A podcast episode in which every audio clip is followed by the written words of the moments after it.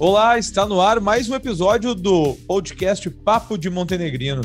Todas as quintas-feiras estamos aqui para falar sobre todos os tipos de assuntos, mas sempre chamando atenção para a nossa realidade, chamando atenção para o local. Através de entrevistas e quadros, a gente mostra pessoas, entidades e ideias de Montenegro que estão se destacando em diferentes áreas. Eu sou a jornalista Manuela Petri. Eu sou o jornalista Cássio Pereira e o responsável pela parte técnica desse projeto é o João Roden, que está aqui com a gente. E você, eh, se você ainda não acompanha a gente nas redes sociais, segue lá no Instagram e no Facebook, arroba Papo de Montenegrino. Lembrando que essa é uma iniciativa totalmente independente. Então, se você tem interesse em apoiar ou patrocinar o nosso projeto, pode fazer contato diretamente conosco nas redes sociais. Vai ser uma honra poder divulgar a tua marca, produto ou empresa. Então, vamos à conversa do dia? Vamos sim, Manu. Antes da conversa, bem rapidinho, mandar um abraço novamente pro nosso amigo Nayan, o nosso designer mais mal-humorado de Montenegro e região, mas que nos ajuda semanalmente com o layout, com as artes, né? Ele que nos ajudou a desenvolver também a identidade visual desse projeto. Então, um grande abraço e muitos sorrisos para o Nayan. E agora sim, então vamos à conversa do dia. Aliás, o tema de hoje é veganismo um estilo de vida que tenta excluir o consumo de tudo que seja de origem animal. E para conversar com a gente sobre isso, convidamos a Thaisa Viana, montenegrina, ela é, é vegana há cerca de cinco anos, amante da cozinha saudável, natural chefe em formação e mãe dos fofinhos Zig e Zoe. Thaisa, seja muito bem-vinda ao Papo de Montenegrino, é uma alegria conversar contigo. Oi, gente, muito obrigada pelo convite. Estou muito feliz de vir falar com você sobre isso. Thaisa, para começar, eu queria que tu explicasse um pouco sobre o que é o veganismo. A gente sabe que ele consiste não só em não comer coisas de origem animal, né? Um estilo de vida. E eu queria que tu falasse um pouquinho sobre o que é, o que defende isso e principalmente o porquê da gente não cons consumir carne e outros produtos de origem animal. Claro, então vamos lá. Uh, o que, que acontece? No veganismo existem três pilares essenciais, digamos assim, e que normalmente um deles acaba incentivando mais a pessoa a se interessar por esse estilo de vida. Então, o primeiro pilar seria a valorização da sua própria saúde, porque depois eu vou falar um pouquinho para vocês o que, que isso, esse estilo de vida traz, né, de benefício para nossa saúde. O segundo pilar seria a conservação do meio ambiente e o terceiro pilar a ética e empatia animal. Então, ele é um estilo de vida que busca excluir todas as formas de exploração e crueldade animal. Alguns exemplos disso são vestuário, produtos de beleza, higiene pessoal, produtos de limpeza e entre outros. Uh, o que, que acontece? O veganismo, os veganos, né, eles acreditam que os animais eles têm direito de estar livres do uso humano. Então, por isso que inclui alimentos, roupa, ciência ou entretenimento.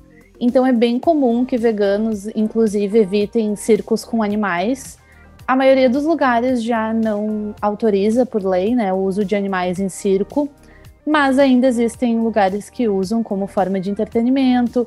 Veganos normalmente também evitam idas aos, aos zoológicos, rodeios, corridas de cavalo e quaisquer atividades que envolvem o uso de animais, então, para o entretenimento humano. Isso, e, e mesma coisa com base, assim, na, na tua vivência, assim, no que aconteceu contigo o, o que é mais difícil, assim, para quem está tá começando, para quem está ingressando uh, na vida de forma vegana? Então, uh, assim, eu acho que num primeiro momento, né, o que a gente consegue perceber sem ter, digamos que, informação sobre é a parte social, né? Assim como quaisquer mudanças que a gente decida fazer na vida, uh, a parte social ela acaba sendo um grande desafio, porque as pessoas que convivem contigo estão acostumadas com um padrão de comportamento, né? Uh, sei lá, assim como daqui a pouco uma pessoa sedentária que daqui a pouco começa a gostar muito de se exercitar. As pessoas vão ter que fazer um reajuste, né? As pessoas que convivem contigo. A mesma coisa quando alguém quer fazer uma reeducação alimentar E aqui pode entrar, né, o estilo de vida do veganismo. Uh, então, o convívio com outras pessoas pode ser um empecilho, e principalmente para quem não cozinha suas próprias refeições, né? Porque quem tem essa autonomia na cozinha acaba que não sofre muito. Mas eu vejo muitos, como uh, as pessoas me têm assim com um pouco de referência, então muita gente vem conversar comigo sobre isso. Um, adolescentes têm dificuldade, né, por questão assim da família, de não cozinharem as suas próprias refeições, e pessoas que, né, ou daqui a pouco uh, vivem com seus parceiros e aí é mais complicado, ou realmente não cozinham suas próprias refeições. Mas também existe um viés que ele é mais científico. Então, por isso que eu disse que o social assim é algo que a gente tem mais acesso, porque a gente sente diretamente e não precisa ter grande informação para se dar conta disso. Uh, o fato científico por trás de tudo isso, desse desafio, é que algum, todo mundo já deve ter escutado que alguns alimentos eles viciam, porque eles têm muitos componentes que causam sensação de bem-estar e isso faz com que o nosso cérebro conecte essa sensação ao alimento. Então faz com que esse comportamento de ingerir determinados alimentos vire um hábito. E um estudo de 2016 da Universidade de Michigan descobriu que hum, quanto mais processada for a comida ou quanto mais gordura saturada ela possui, mais viciante ela é. E os alimentos contendo queijo estão no topo dessa lista desse estudo. Então, é importante também ressaltar que o queijo ele tem um efeito viciante em quem consome produtos de origem animal. E a indústria de laticínios, ela tenta tirar um proveito disso, assim. Então, eu acredito que a parte dos laticínios seja realmente um grande desafio porque se a gente for aprender a ler os rótulos, e até quem tem alergia à proteína do leite, a PLV, né?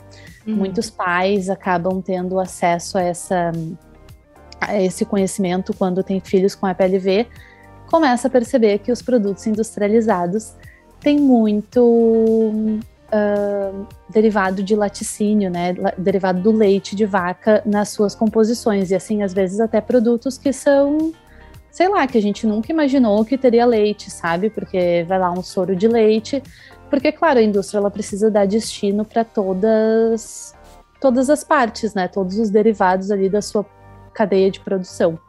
Então, existem esses dois viés, a parte científica, assim, que é essa dependência que a gente cria, principalmente dos laticínios, e a parte social também acredito ser um grande desafio. E, Thaís, algumas tem, não sei se existem algumas proteínas, vitaminas e nutrientes, enfim, que são exclusivos da carne ou de outro produto de origem animal. E se isso existe, pode ser substituído por outra coisa que não seja, a gente encontra esses mesmos nutrientes em outros produtos? Sim, Manu. Uh, eu acredito que o que eu vou falar, que, contar aqui agora um pouquinho para você, seja algo, seja uma das últimas coisas daqui a pouco que as pessoas pensam, né, que falta. Porque a grande pergunta é normalmente assim: ah, o que, que eu vou colocar no lugar, né? O que, que eu vou comer no lugar da carne quando eu almoçar? Pois e é. na verdade isso não é assim o grande a grande dificuldade uh, vendo assim do lado nutricional. Eu não tenho formação na área, mas como, né, são muitos anos assim pesquisando, entendendo, enfim, acaba que eu tenho um pouco mais de uh, um pouco de conhecimento assim disso. O que que acontece? Eu acho que tem três coisas que a gente uh, precisa entender, que é a questão da vitamina B12, do uhum. ômega 3 e da vitamina D, tá? Uh, o que que acontece? A B12, ela não tá no reino vegetal de forma ativa. Então, ela aparece em algumas algas, mas é como se ela não estivesse ligada. Então, ela tá ali adormecida. Os animais, eles têm B12 porque ou eles pastam onde né, tem contato, comem coisas do solo onde está a B12, ou também por suplementação. Então, a própria ração né, do gado, dos animais, uh, é suplementada com B12. Então, a pessoa que come carne, ela está ingerindo a B12 que aquele animal uh, fez ingeriu. Uhum. Antigamente, a gente não higienizava tantos alimentos, né? Então, uh, assim, a gente não não tinha também uma quantidade tão alta de uso de agrotóxicos, então a gente fazia a ingestão da B12. Mas existe um dado que diz que 50% da população mundial precisa suplementar B12. Então, ela não é uma deficiência exclusiva a vegetarianos e veganos, porque a gente não tem essa quantidade de veganos e vegetarianos no mundo. Uhum. Então, uh, é algo bem comum em pessoas que ingerem uh, produtos de origem animal também. Claro que provavelmente vai ser mais comum entre vegetarianos e veganos, mas não é exclusivo de. Uh, é, isso é bem interessante, porque é algo que a gente não realmente não sabe, né? Falta assim de acesso à informação. Não, e até uma um adendo que eu como como carne não consumo todos os dias, mas não é, é algo que eu consumo e eu nesse momento tô com deficiência de B12, mesmo comendo carne, mesmo comendo e... carne vermelha, enfim. Então, Sim. não é uma coisa que tenha a ver, né? Que tenha é... 100% a ver. Exato, e justamente também porque uh, grande parte do gado é, acaba sendo criado em cativeiro, né, hoje em dia. Então, eles também não têm contato com o solo muitas vezes. E aí é isso, é o quanto esse animal vai conseguir sintetizar, né, da vitamina B12 que tá na ração dele, digamos assim. Então é que nem a gente, às vezes a gente suplementa e o nosso corpo não consegue absorver. Então é, é todo um processo que existe. A B12 está na ração, daí o bicho vai lá e come, e daí depois a gente vai e consome o animal. Então não quer dizer que a gente vai conseguir, né, fazer a absorção dessa vitamina. Então por isso que tem esse número tão grande de, de deficiência e é bem legal assim ressaltar a importância de ter certeza e de né, fazer exames sobre uhum. uh, para ver os níveis de B12, porque hum, os danos que a, que a, falta da vitamina B12 faz no nosso corpo, eles podem inclusive ser irreversíveis, assim, tem relatos assim muito sérios do que a B12 pode causar e que não é necessariamente e diretamente associada a ela. Uhum. O outro que eu ia falar, os outros dois, então, eram o ômega 3 e a vitamina D. O ômega 3 ele não vem somente do peixe, como a maioria das pessoas pensa, ele também está presente em nozes, chia e linhaça. E uma forma bem simples de resolver né, o consumo do ômega 3 seria incluir duas colherinhas de linhaça por dia, são suficientes já para suprir a nossa necessidade diária. Uhum. E, e, a linhaça é barata, né? Enfim, acessível, é fácil de consumir, assim, não é um volume, né, muito grande. Deixa eu te perguntar uma coisa. É, é, hoje, assim, tu tem dois filhos Aí eu queria te perguntar, os dois também não consomem nada de origem animal e eles precisaram ou, ou precisam algum tipo de suplementação em função disso? Então, os dois são veganos, sim, não consomem nada de origem animal. Uh, o nosso veganismo começou com uma alergia à PLV do Zig, e na verdade ele nunca consumiu diretamente, né, nada de origem animal, mas eu era vegetariana quando ele nasceu, e então uh, o que eu consumia passava pelo leite e assim uh, que a gente descobriu que ele era alérgico. Eles nunca precisaram suplementar nada além do sulfato ferroso, que é uma prescrição recomendada aqui no Brasil entre 6 e 24 meses. e hoje em dia a gente suplementa só B12. Inclusive, vamos refazer nossos exames para né, ter certeza que está tudo em dia. E, e, é algo assim que a gente também eu vejo que é um questionamento que acontece com muita frequência, mas é algo que a gente precisa se conscientizar, né, de que todas as crianças e adultos também, lógico, deveriam conseguir, né, fazer esse acompanhamento nutricional de exames de rotina, exame de sangue, para para ter certeza que tá ok. Mas os exames deles, assim, estão sempre muito incríveis e, inclusive, eles são muito elogiados pelos pediatras. uh, então uh, é bem gratificante assim ver que a alimentação saudável se revela no resultado dos exames. Mas claro, né, é importante ressaltar que o veganismo não está associado a uma alimentação saudável, né? Se a gente for pensar, açúcar, sal, óleo são veganos também e são ingredientes que a gente não pode, né? Assim, fazer Para uso. extrapolar. É, exato. Então não é um não é sinônimo do outro, né? mas normalmente a gente acaba enxergando o veganismo como um, uma alimentação saudável e não necessariamente é sempre assim, então é bem gratificante poder ver esses resultados. Aí ah, eu esqueci de falar antes da vitamina D, que ela não existe no mundo vegetal, no reino vegetal. Essa então, é a do sol, né? Exato. Então, assim, a principal fonte de vitamina D do vegetariano do vegano é a luz solar. Ou então por suplementação. O que, que é muito importante ressaltar, né? Que é essa suplementação, caso ela aconteça, ela tem que ser acompanhada por um nutricionista para ser na quantidade adequada, porque, por exemplo, assim, vitamina D em excesso pode prejudicar a absorção de outras vitaminas. E agora, no mundo dos industrializados, né, que a gente vê a indústria assim, dos industrializados veganos crescendo, existem muitos produtos que são fortificados com essa vitamina. Então, por exemplo, assim, daqui a pouco um leite vegetal que é fortificado com vitamina D. Mas a nossa principal fonte seria a luz solar, só que, né, tem muita gente que não se expõe assim o suficiente.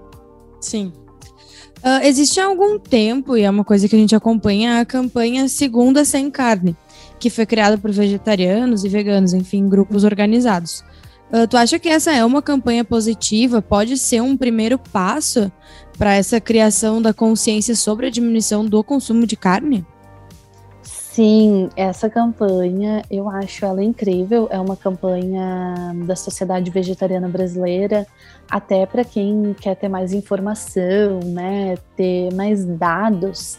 a Sociedade Vegetariana Brasileira produz um conteúdo incrível, muito didático.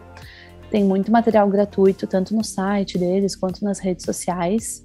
E a gente tem um núcleo da Sociedade Vegetariana Brasileira aqui em Montenegro, mas ele surgiu no meio da pandemia, então a gente ainda não conseguiu, né, desenvolver muitas ações.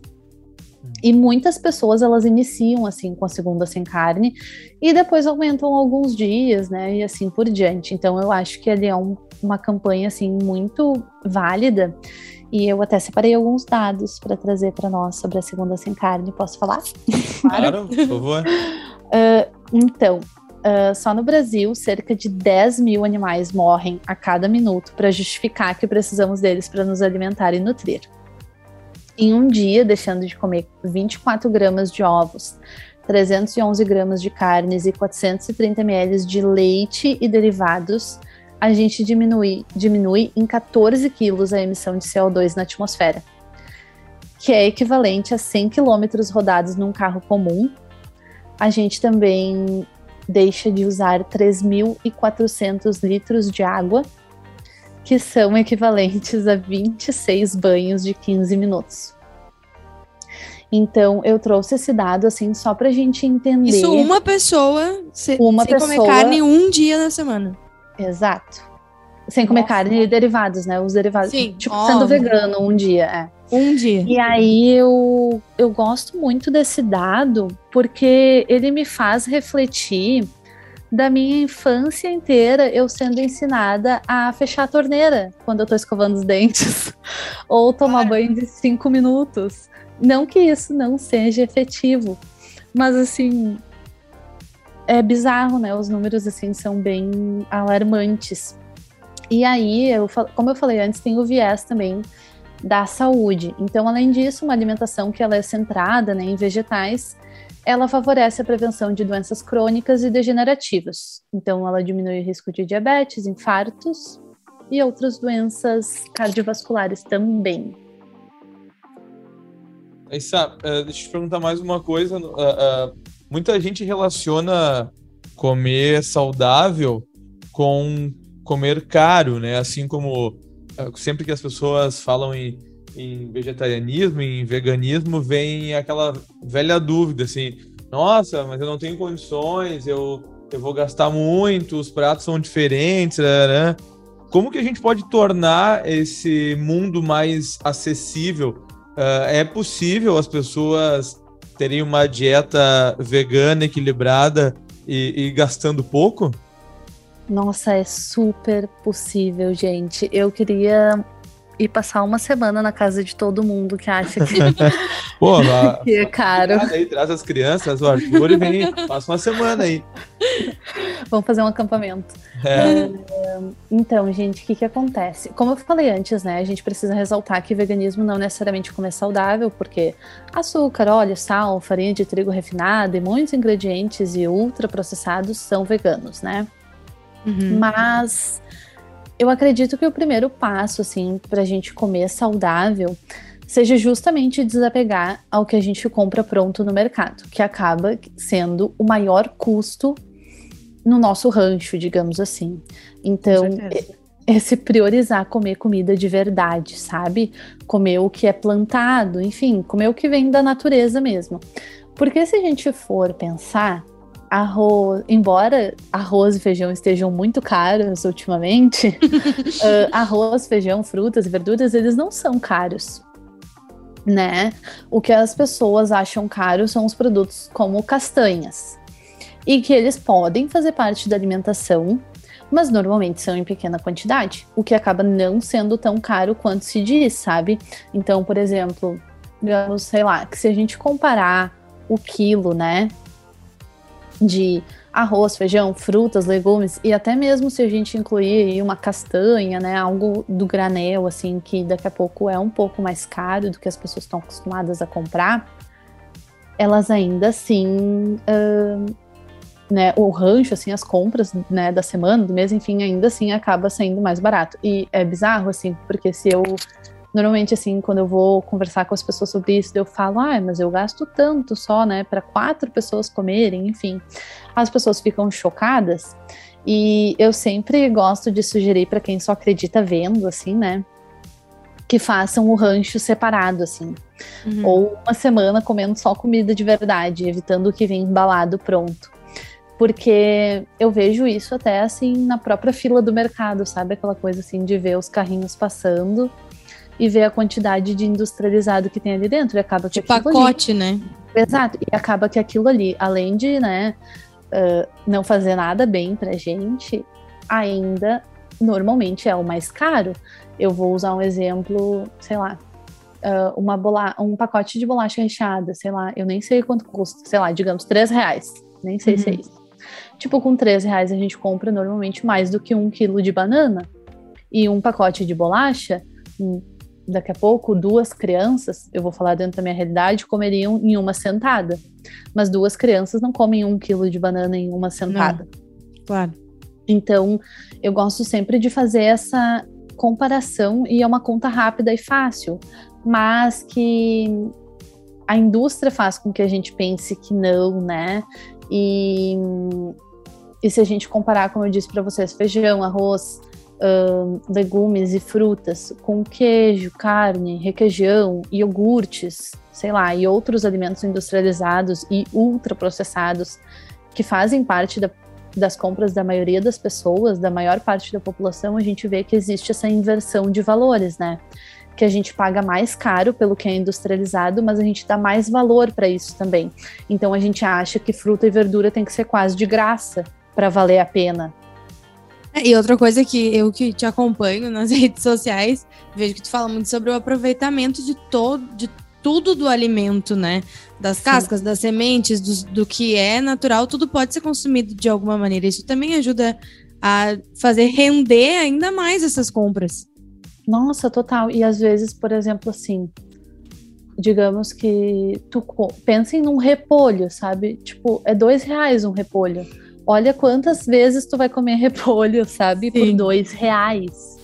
Tipo assim, então é muito barato. Só existe, eu vejo assim que existe mesmo essa inversão de valores e, e daqui a pouco esse não saber mesmo, porque a pessoa nunca foi no mercado e não comprou essas coisas industrializadas, sabe?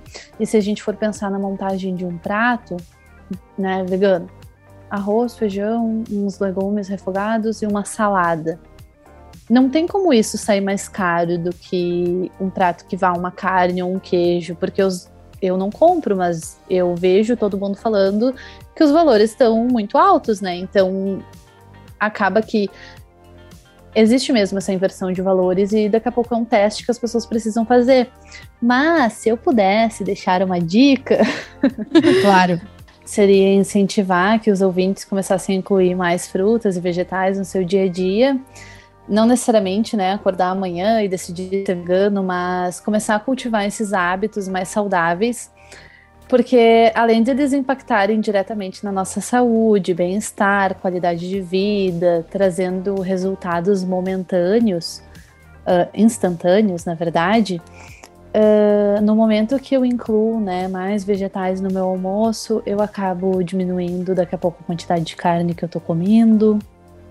Uh, no momento que eu incluo mais frutas nos meus lanches, no meu café da manhã, daqui a pouco eu consigo diminuir a quantidade de queijo ou iogurtes que eu tô comendo. E não que esses alimentos sejam de um todo ruim, mas existem comprovações que eles causam um impacto bem significativo, como já mostrei alguns dados para vocês antes, no meio ambiente e também na nossa saúde. Então, acredito que incluir mais frutas e vegetais seja um ótimo primeiro passo para a gente acostumar o nosso paladar, né, nosso cérebro, daqui a pouco as pessoas que convivem com a gente, de que a gente tá a fim de, né, tentar ser mais saudável, introduzir um, hábitos alimentares mais saudáveis na nossa vida. E qualquer coisa eu tô à disposição. ah, muito legal. Thaisa, eu quero te agradecer pelo, pela, pelo teu tempo, pela tua disponibilidade e por nos trazer tantas informações, porque eu acho que é um assunto que a gente ainda tem muita dúvida e as pessoas acabam tirando conclusões sem realmente ter um conhecimento sobre isso. Então, eu quero te agradecer e aproveito para deixar aqui, se tu me permite, o teu Instagram para o pessoal te seguir. Eu te sigo, eu sei que tu dá bastante dicas lá e eu acho que é importante. Então, posso, posso deixar teu Instagram para todo mundo? Claro, claro. arroba, qualquer coisa Tha... podem tirar dúvidas comigo. Ah, ótimo. Boa, então, ó, boa. é arroba Thaísa Vegana. E eu já falei sobre um, um outro projeto da Thaísa, que é a Verde, que também dá, uh, vende, comercializa, enfim, produtos veganos, vegetarianos. E eu já falei sobre isso no, na minha dica daqui. Então, a Verde também tá no, tá no Instagram. E a Thaísa Vegana, pra, bem fácil de achar para quem quiser tirar mais dúvidas, enfim, e, e poder ter mais conteúdo sobre isso. Muito obrigada. Eu que agradeço, obrigada, gente. Sucesso e parabéns pela iniciativa. Obrigadão. Valeu e sucesso para ti também. Valeu, Thaís. Pô, baita papo aí sobre veganismo. Então, quem quiser mais informações, segue ela no Insta lá. Uma baita dica. E por falar em dica, antes de terminar o programa, nós temos o Dica Daqui, é aquele momento em que damos nossas sugestões pessoais sobre locais para ir, páginas para seguir, projetos para conhecer, enfim, uh, coisas que a gente acha legal compartilhar aqui na cidade e na região. Diga lá, Manuela, qual a tua dica?